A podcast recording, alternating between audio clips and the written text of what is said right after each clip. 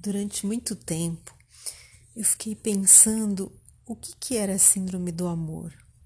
Né? Se ela estava ligada à assistência social, se ela estava ligada à saúde, à educação. Depois de muitos anos, cheguei à conclusão de que o que nós fazemos é educar o olhar né, das pessoas no momento onde elas enfrentam é, uma realidade muito diferente daquelas que elas imaginaram, né, delas que elas programaram. E aí geralmente as pessoas falam assim: "Mas Marília, como é que faz, né, para educar o olhar?" E como tudo que é importante na vida, a educação do olhar, né, a busca de um novo olhar diante da mesma situação requer um processo. E como tudo que é importante na vida, isso não é fácil, né? Eu acredito que para educar o olhar, a gente precise basicamente refletir sobre três coisas, não necessariamente nessa ordem, mas a primeira o que é o sofrimento para você? Segundo, o que é vida? E terceiro, o que é amor? Então, é como se a gente é, tivesse num, num momento onde passou um grande vento, ou um tsunami, ou um furacão e misturou tudo né? Fez aquela bagunça toda. Então vamos imaginar um armário bagunçado.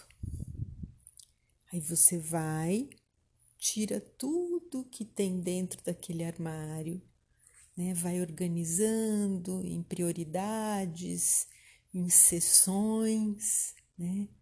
Jogando algumas coisas fora. E enquanto você está na reorganização desse armário, você vai achar aquele casaco que você procurou, né, quando foi para um lugar frio e não encontrou porque estava muito bagunçado. Aquela correntinha que você achou que tinha perdido, você gostava tanto dela, procurou, procurou, procurou, não achou, né? E vai percebendo que existe muito mais espaço ali, né, do que parecia na época da bagunça. Eu acredito que quando a gente vive, né, um momento tão intenso assim, aconteça mais ou menos isso. Então vamos pensar no sofrimento. A maioria de nós acredita que quando a gente está sofrendo, quando algo está doendo, é porque nós fizemos alguma coisa errada. Porque o certo da vida, né, lembrando que a maioria de nós acredita, é uma situação onde não há dor, né, onde há conforto, onde há bem-estar. E de fato, eu acredito que a gente tem aqui né? Batalhar, trabalhar por isso mesmo. Mas quando eu falo que a gente deve refletir sobre o sofrimento, é começar a entender que a dor, ela também faz parte da vida da gente.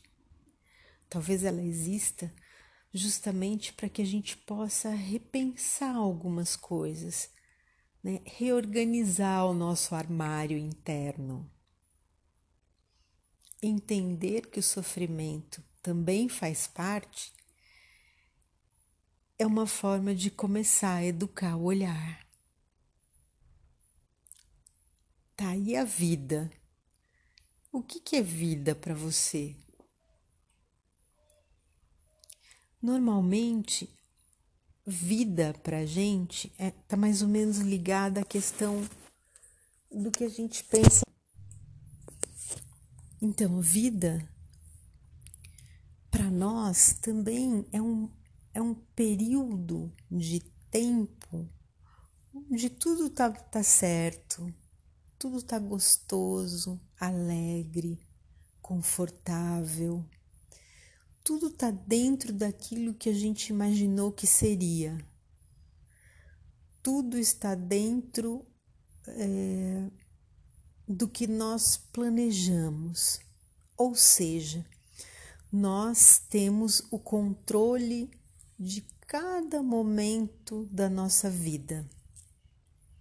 Isso é o que a gente pensa, ou o que a gente aprende a pensar, o que ensinam para gente em relação à vida.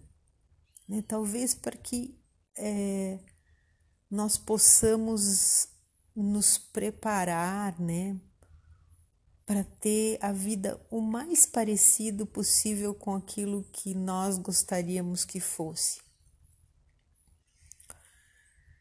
E o amor, gente? O que, que nós pensamos sobre o amor? Geralmente, quando nós falamos em amor, principalmente para as pessoas mais jovens, vem a questão do par, né? É, o namorado, a namorada, o marido, a esposa, o amor romântico, né? Aquele amor, aquela pessoa que você conhece, tum, nossa, eu amo essa pessoa, eu quero viver com essa pessoa o resto da minha vida. E nós sempre vivemos sofrendo por amor, né? É... E o amor está sempre ligado a essa a essa convivência com o outro, né? A metade da laranja, aquele que nos completa. Isso também é aquilo que nós aprendemos a crer. Né? E quando nós passamos por uma situação como essa, né, e aqui nesse canal a gente está para falar sobre a síndrome de Edwards, então normalmente somos pais ou familiares né, de, de, de uma criança, de um jovem ou adulto que tem síndrome de Edwards, a gente começa a perceber que amor muito maior, né? É um universo muito maior do que esse do amor romântico. Né? Existem outros tipos de amor e amores é,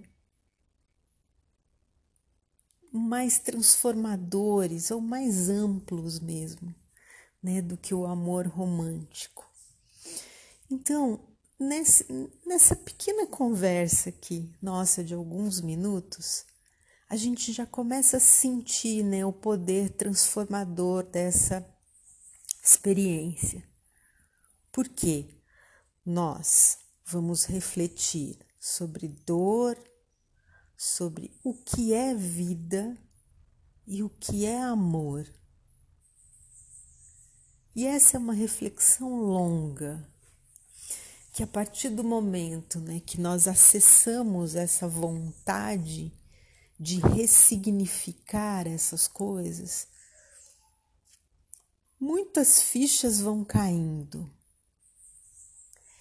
E parece que no momento em que a gente entende melhor como essas três coisas funcionam na realidade, nós vamos encontrando mais tranquilidade e mais paz dentro de nós. Então, nós começamos o processo que na Síndrome do Amor nós consideramos como quando o nosso trabalho começa a mostrar que ele deu certo, que ele está dando resultado, que é quando a gente começa a ficar grato né, a sentir gratidão né, por algo que inicialmente foi tão devastador. Né, receber um filho que é completamente diferente daquele filho que nós idealizamos. Né, o quanto foi é, doloroso, foi difícil né, aceitar essa realidade.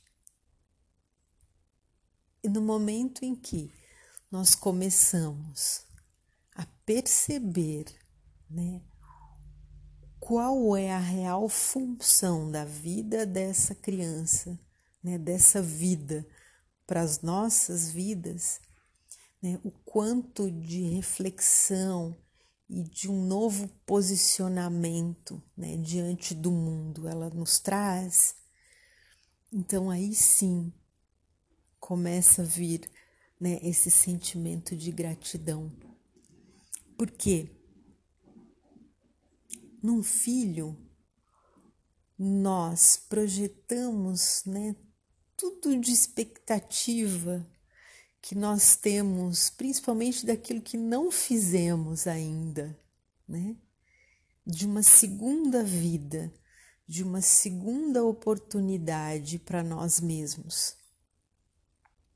E no momento em que nós conseguimos aceitar um filho exatamente como ele é, ainda que esse como ele é seja